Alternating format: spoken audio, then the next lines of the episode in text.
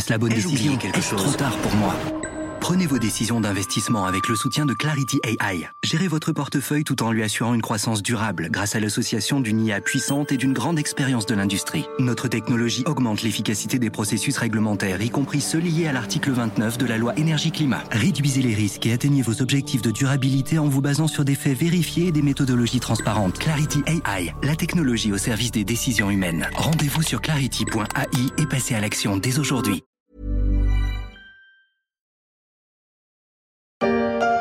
Un ouragan de famine va s'abattre sur euh, certains pays du Sud. Ce sont les mots d'Antonio Guterres, le secrétaire général de l'ONU. Conséquence directe de l'offensive russe en Ukraine. De son côté, la FAO a prévenu euh, qu'entre 8 et 13 millions de personnes supplémentaires pourraient souffrir de la faim dans le monde. L'Afrique pourrait être particulièrement touchée. La guerre en Ukraine une affaire avant tout européenne pour de nombreux pays africains, en proie parfois à leurs propres problèmes de sécurité et de troubles politiques. Mais la guerre en Ukraine pourrait bien les concerner au premier chef, comme le rappelait dès le 17 mars le journal de France 24. L'Afrique pourrait bien être l'une des principales victimes des pénuries alimentaires qui menacent le monde d'ici à 2023. L'Afrique prise en tenaille entre l'Occident et des intérêts russes de plus en plus pressants.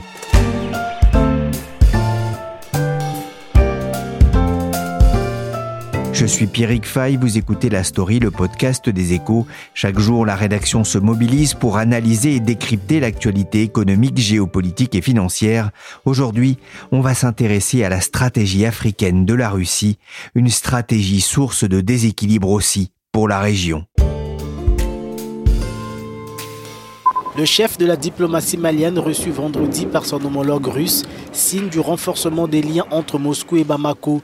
Une nouvelle donne en marche depuis l'arrivée des militaires au pouvoir au Mali et la perte progressive de l'influence française. La France et l'Europe accusées d'ailleurs par la Russie de vouloir maintenir des pays africains sous leur joug. C'était il y a quelques jours dans le journal d'Africa News. Le chef de la diplomatie russe tirait à boulet rouge sur la mentalité coloniale des Européens au Mali. Depuis le coup d'État de mai 2021, les relations se sont tendues entre Paris et Bamako. Le point de non-retour a même été franchi alors que les Russes ne se privent pas pour étendre leur influence dans le pays sur fond de guerre contre les rebelles djihadistes. C'est notamment au Mali que se joue la nouvelle guerre d'influence entre la Russie et le monde occidental. La Russie qui compte sur le continent africain pour sortir de son isolement international. Bonjour Yves Bourdillon. Bonjour. Vous êtes journaliste au service international des échos. Pourquoi le Mali ferme-t-il ses portes aux Européens et en particulier à la France? Eh euh, la junte vit très mal les remontrances occidentales depuis son deuxième coup d'État il y a un an, qui l'a amené à reporter les élections jusqu'en 2026, alors que la communauté internationale tablait sur des élections en février dernier. Euh, le président de la République française avait dit euh, les autorités de fait du Mali, dont nous ne partageons ni la stratégie ni les objectifs cachés.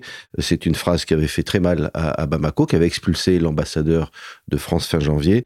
Donc, effectivement, la, la junte veut être un peu maître chez elle et dire aux Occidentaux, occupez-vous de vos affaires pour euh, assurer un processus de transition qui lui permettra de garder le pouvoir le, plus longtemps possible. Elle a donc expulsé plusieurs contingents militaires. Il n'y a pas que les Français, il y a les Danois, les commandos de la force Takuba, à tel point que d'ailleurs la force d'interposition de l'ONU, la MINUSMA, on se demande un peu comment elle va pouvoir assurer sa, sécurité en l'absence des, troupes françaises. Donc effectivement, elle vire un peu euh, tout le monde parce que en gros c'est le Mali aux Maliens. On va le rappeler quand même. Hein. La France est intervenue sur place à la demande du précédent gouvernement. Oui, bien sûr. C'est-à-dire qu'en fait, la France intervient depuis une dizaine d'années. Elle a sauvé le, régime de l'époque euh, face à des djihadistes qui marchaient sur Bamako parce que l'armée malienne était en totale euh, débandade. Donc il faut quand même voir que la sécurité au Mali, euh, c'est la France.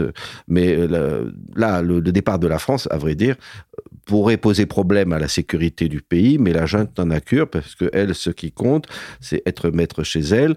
elle n'a aucune capacité à mater les djihadistes, mais elle s'appuie pour cela sur le fameux groupe de mercenaires russes, le groupe Wagner. justement, quel rôle euh, a la Russie dans, dans cette perte d'influence au Mali C'est un rôle non négligeable, même s'il n'est pas majeur, puisqu'on vient de le voir, ce sont d'autres éléments quasiment de politique intérieure, ou du moins de, gestion du régime, qui euh, explique pourquoi ils expulsent les Français. Mais il faut reconnaître aussi que le déploiement du groupe de mercenaires est jugé incompatible avec une coopération militaire avec des Occidentaux. Euh, la France l'a dit, les autres pays européens l'ont dit aussi, même s'ils n'ont pas toujours dit clairement que dès qu'un mercenaire arriverait, il s'en irait. Mais grosso modo, c'est ça la, situation. Alors, ça se comprend. Ou bien on bosse avec Paris, ou bien on bosse avec euh, Moscou, surtout partant d'invasion euh, en Ukraine. Tout cela s'inscrit dans un schéma où le Kremlin veut évincer les Occidentaux euh, d'Afrique. Elle pousse ses pions en Libye, en Centrafrique, ailleurs encore, euh, avec un succès plus ou moins, euh, c'est assez discret, mais un succès mitigé parfois, puisque par exemple on dit que au Mali, où Wagner a déployé 800 mercenaires, certains d'entre eux ont fait grève récemment parce qu'ils n'étaient pas payés. Qui est ce groupe Wagner? Bah, C'est un groupe de mercenaires liés à un milliardaire proche du président Poutine, qui en théorie est privé, c'est ce que dit la Russie, chaque fois qu'ils font des exactions ils disent nous on n'est pas au courant, c'est pas des officiels, mais évidemment euh, personne n'est dupe, c'est-à-dire que c'est en fait un groupe d'anciens soldats de l'armée russe qui mène la politique conforme aux intérêts de la Russie. Ça fait partie de ce qu'on appelle les techniques de guerre hybride, où euh, la Russie euh, défend ses intérêts avec des gens qui ne portent pas son uniforme, mais qui lui obéissent. Signe de cette proximité, les troupes de Wagner, contrôlées par Evgeny Prigogine, s'entraînent notamment sur des bases du GRU, les services secrets de l'armée russe, près de la ville de Krasnodar dans le sud de la Russie, son budget de 30 millions de dollars serait même abondé par le ministère russe de la Défense. Des soldats en train d'enterrer des corps. Selon l'armée française qui filme avec un drone, la preuve de la fabrication d'un charnier. En s'appuyant sur cette vidéo, l'armée dit être la cible d'une campagne de désinformation menée par les mercenaires russes du groupe Wagner. C'était fin avril. L'armée française publie une vidéo où l'on voit des militaires enterrer des corps près de la base de Gossi, au Mali, base occupée encore récemment par euh, ces militaires, et elle accuse les mercenaires de Wagner d'avoir mis en scène un charnier pour accuser la France. On peut parler d'une guerre de l'intox? Bien sûr, mais à vrai dire, comme dans toute guerre, il y a une guerre des récits, parce qu'une guerre se gagne d'abord dans les têtes, dans la capacité ou pas à mobiliser euh, les gens, euh, s'ils sont déterminés ou pas à combattre ou à payer des, combattants. Donc là, il y a une intox qui a été euh, heureusement débusquée en quelque sorte par l'armée française grâce à ces drones, comme quoi la technologie, plus un peu de renseignement humain sur le terrain, ça aide. Mais il y a effectivement une guerre des récits entre Moscou et Paris. Euh, de toute façon, tout cela n'aura plus beaucoup d'importance à partir d'octobre, qui est la date théorique du retrait de l'armée française, puisqu'il n'y aura plus de sujet sur ce plan. Ce nouveau rassemblement est organisé par le groupe Yerewolo, debout sur les remparts, le noyau dur des jeunesses nationalistes maliennes. La manifestation tourne rapidement à la diatribe anti-française.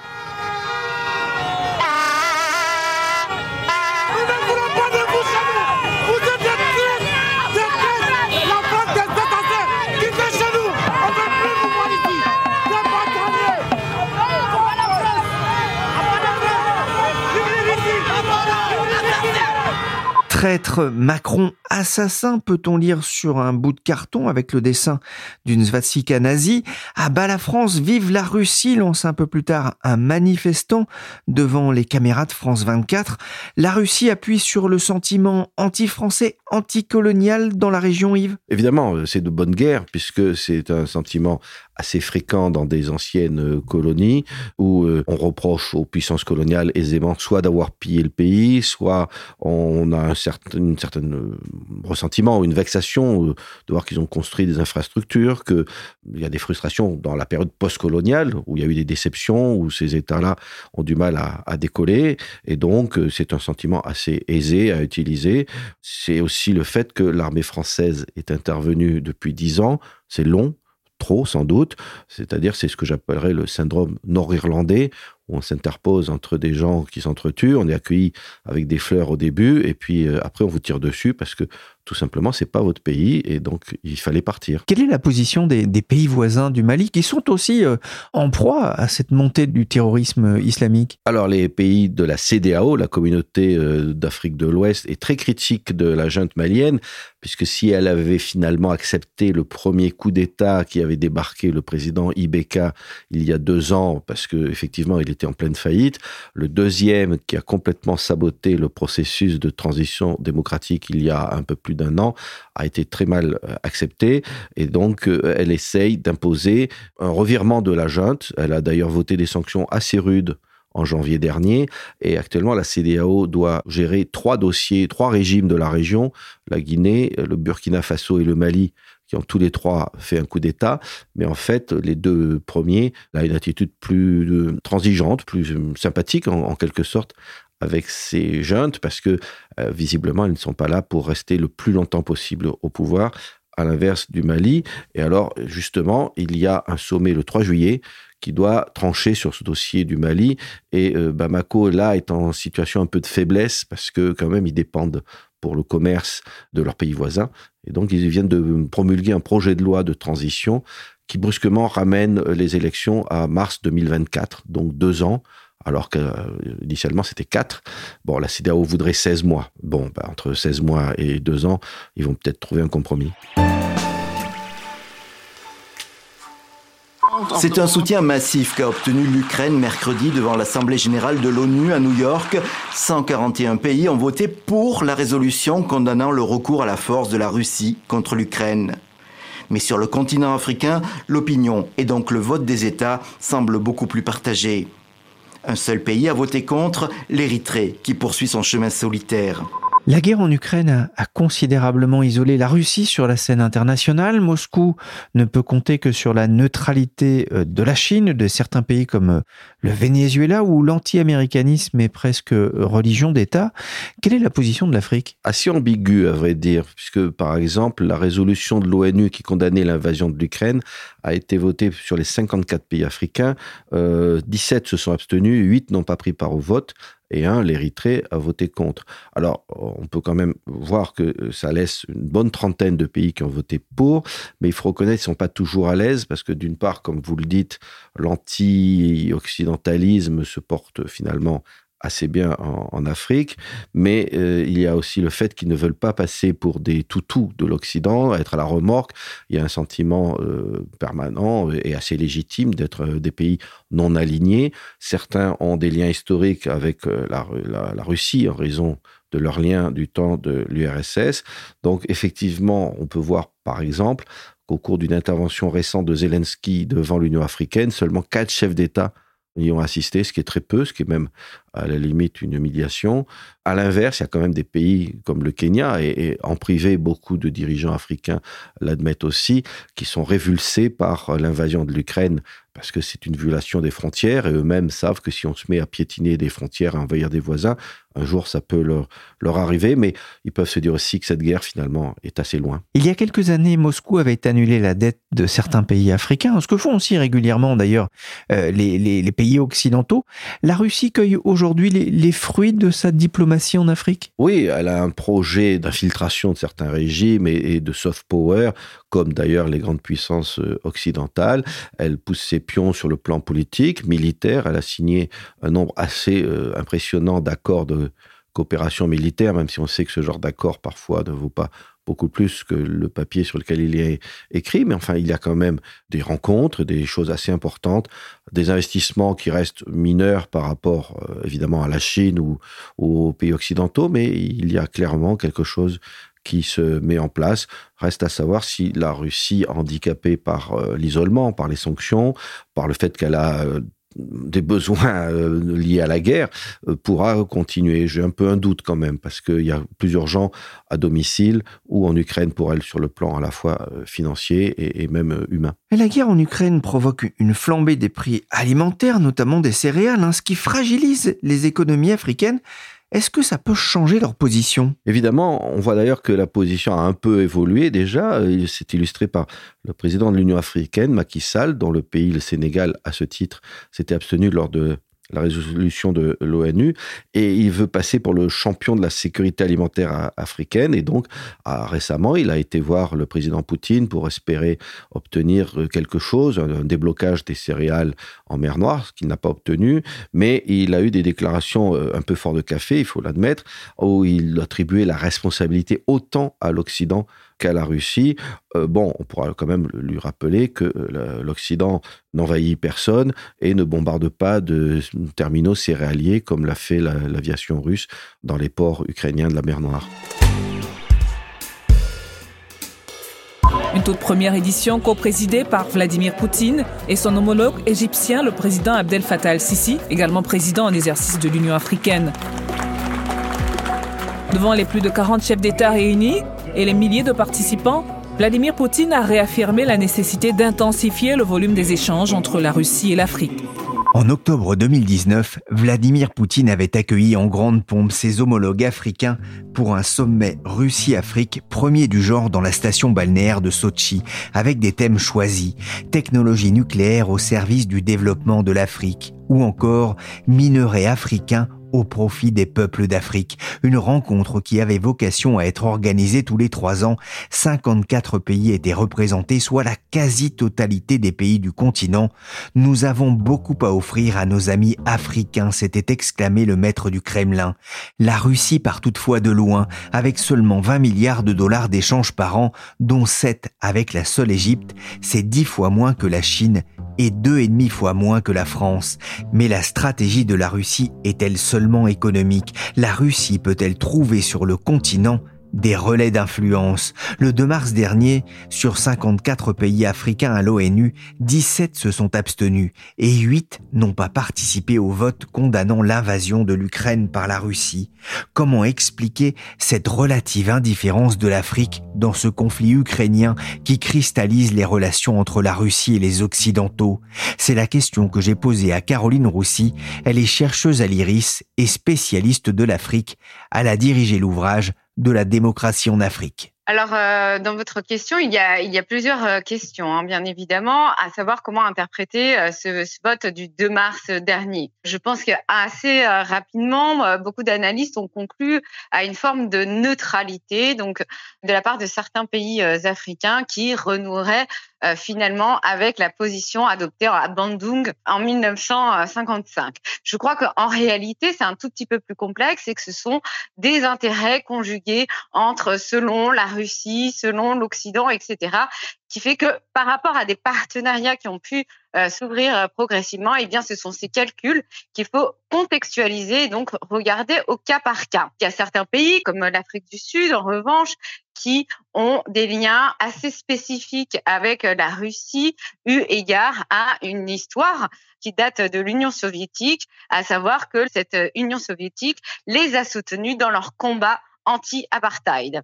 Donc il y a ce lien historique qui fait que l'Afrique du Sud, effectivement, s'est abstenue à l'ONU lors du 2 mars dernier. Autre point peut-être à souligner, c'est que effectivement, il y a une forme de désintérêt par rapport à cette guerre. Et pourquoi l'Afrique s'intéresserait-elle finalement à cette guerre alors que bien souvent, quand les Africains eux-mêmes sont confrontés eh bien, à des guerres sur leur propre continent, bien souvent, cela n'intéresse personne. Et finalement, comme tout le monde, la loi de proximité joue et le conflit en Ukraine bien semble bien loin. Ah, c'est vrai qu'une partie des élites de cette région a fait ses études en, Union soviétique, ça crée des liens.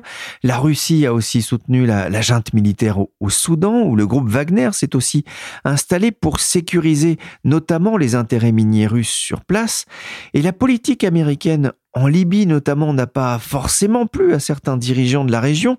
Alors vous le disiez, hein, les raisons sont plurielles. On pourrait en ajouter une, la, dépendance à l'égard du blé russe euh, dans des pays comme l'Égypte, le Nigeria ou, l'Afrique du Sud Oui, tout à fait. Il y a une dépendance à l'égard du blé russe, mais pas seulement, à l'égard du blé ukrainien également. Vous avez bien vu que début juin 2022, le président Macky Sall, donc président également en exercice de l'Union africaine, s'est rendu à Sochi pour négocier avec Vladimir Poutine afin que les céréales ukrainiennes soient débloquées le continent africain. Donc à ce moment-là, il y a eu des tractations. Vladimir Poutine, bien évidemment, a demandé un certain nombre de conditions telles que le déminage du port d'Odessa pour que en fait les céréales puissent être acheminées et bien entendu des conditions qui ne sont pas acceptées et acceptables pour l'Ukraine et euh, ses différents partenaires. Donc euh, l'Afrique, hein, qui a tenté par la voie de Macky Sall jouer une carte diplomatique, eh bien, se retrouve finalement comme le parent pauvre des sanctions actuelles, eu égard au fait que le mécanisme SWIFT, hein, qui donc ne permet plus aujourd'hui de faire euh, en sorte que le système bancaire puisse fonctionner, eh bien les pays africains ne sont plus en mesure d'acheter les céréales de l'Ukraine et de la Russie.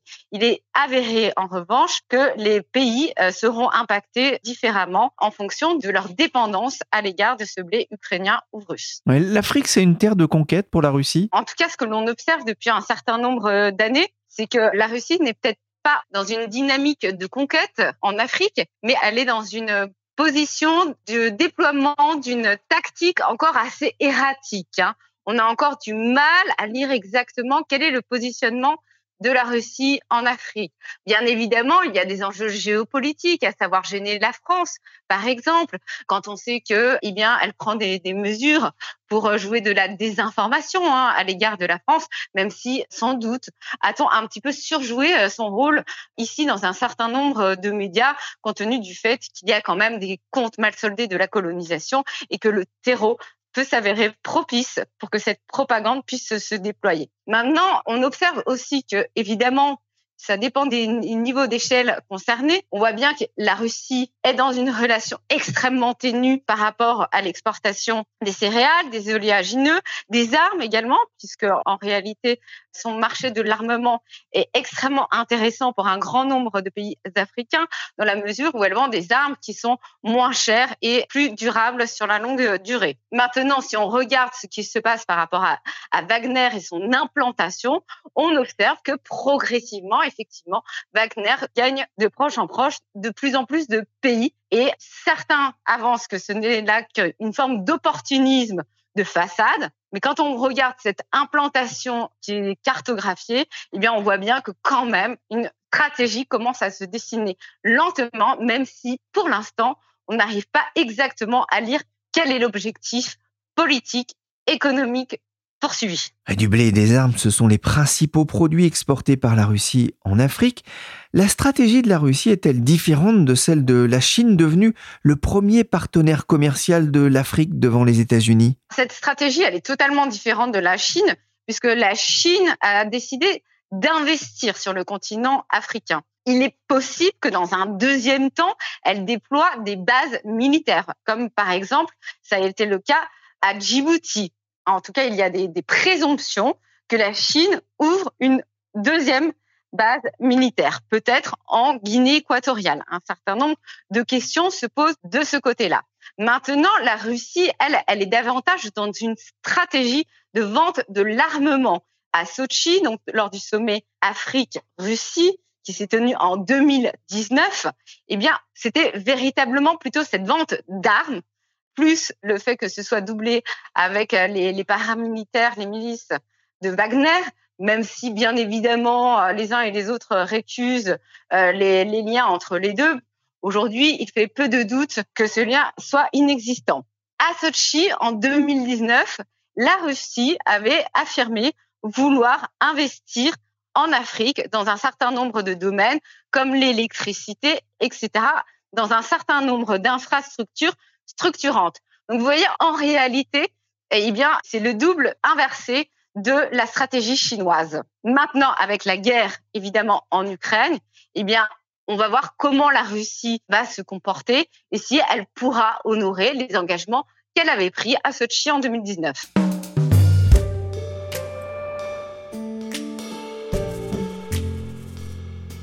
The United States is seeking to pass a law to counter Russia in Africa by tracking its military operation, investments, oligarchs, and suspected illicit financial flows. Fin avril, le démocrate Gregory Mix a fait adopter un projet de loi aux États-Unis pour lutter contre les activités malveillantes de la Russie en Afrique. La loi vise à surveiller étroitement les tentatives d'influence politique, les activités de désinformation et les opérations militaires de la Russie. L'Afrique va redevenir un, terrain de combat dans la guerre froide renaissante entre Moscou et Washington Ça allait un petit peu vite en, besogne de parler de guerre froide. Hein. Pour l'instant, euh, le réinvestissement de concepts historiques me semble toujours un petit peu hasardeux, si vous voulez, parce qu'on n'est pas dans la situation d'une guerre froide, étant entendu que nous avons un front de guerre chaude entre la Russie et l'Ukraine à l'heure actuelle et que justement on va vers un bouleversement géopolitique majeur et en réalité tout le monde va chercher une explication dans l'histoire alors que c'est l'inverse même du processus d'un historien. Vous avez raison, on entre dans une nouvelle histoire des relations tendues entre euh, ces deux puissances. Alors je vous repose la question, l'Afrique va-t-elle redevenir un terrain d'affrontement entre Moscou et Washington. C'est un vrai sujet. Et en effet, on observe que l'Afrique risque de devenir un enjeu, peut-être pas de combat, mais en tout cas euh, de relations extrêmement tendues entre, bien évidemment, les États-Unis, la Russie, la Chine, mais je crois que la France et euh, l'Union européenne ne sont pas très loin et que du coup les cartes sont en train d'être rebattues en ce moment et espérons que cela ne soit pas au détriment de l'Afrique et des Africains on verra également comment eux-mêmes se comporteront. Et même si euh, finalement Macky n'a pas obtenu grand-chose en rencontrant Vladimir Poutine ou même en écoutant la semaine dernière Volodymyr Zelensky, eh bien, on peut quand même se dire que les prémices d'une diplomatie africaine ont été résolument posées. Merci Caroline Roussy, chercheuse à l'IRIS, et merci Yves Bourdillon, journaliste aux échos. La story s'est terminée pour aujourd'hui. Cette émission a été réalisée par Willy chargé de production et d'édition Michel Varnet. Le podcast des échos est disponible sur toutes les plateformes de téléchargement et de streaming de podcasts.